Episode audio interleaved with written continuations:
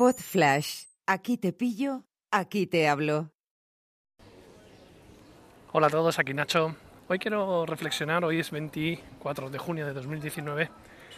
Quiero reflexionar sobre un tema en el que he estado pensando estos días y que tiene relación con los informáticos de las empresas.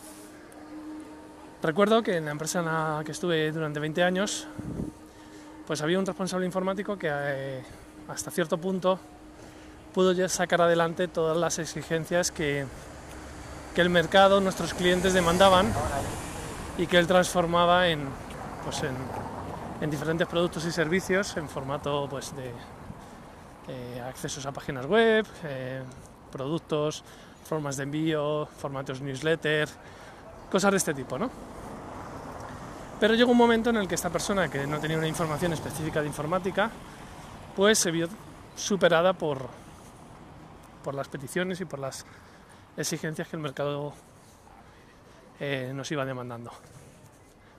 Esta persona era una persona muy asentada en la empresa, de hecho tenía participaciones, era eh, el marido de una de las socias, y costó mucho convencerle de que necesitábamos contratar gente con nuevas ideas, con una formación diferente, con una formación más actualizada. La pregunta es, bueno, tras esto lo que sucedió es que tuvimos la enorme, o yo he tenido la enorme suerte de trabajar con, informáticos maravillosos que además de, de sus destrezas técnicas pues tenían un sentido estético notable y eso siempre es de agradecer porque no siempre es fácil de encontrar.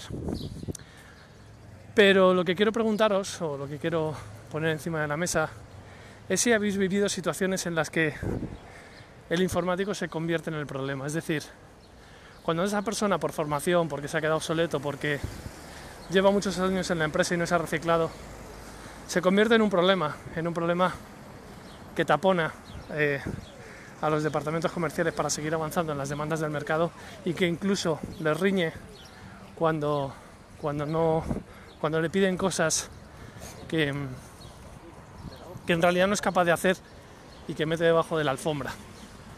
Y que además eh, suele pedir o reivindicar que cosas que ha hecho el departamento informático son las que tienen que ser vendidas y no al revés.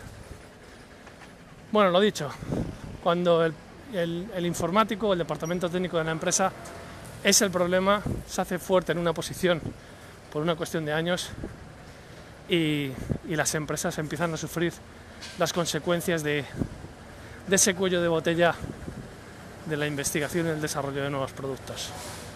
Aquí lo dejo. Un abrazo, espero vuestros comentarios. Chao.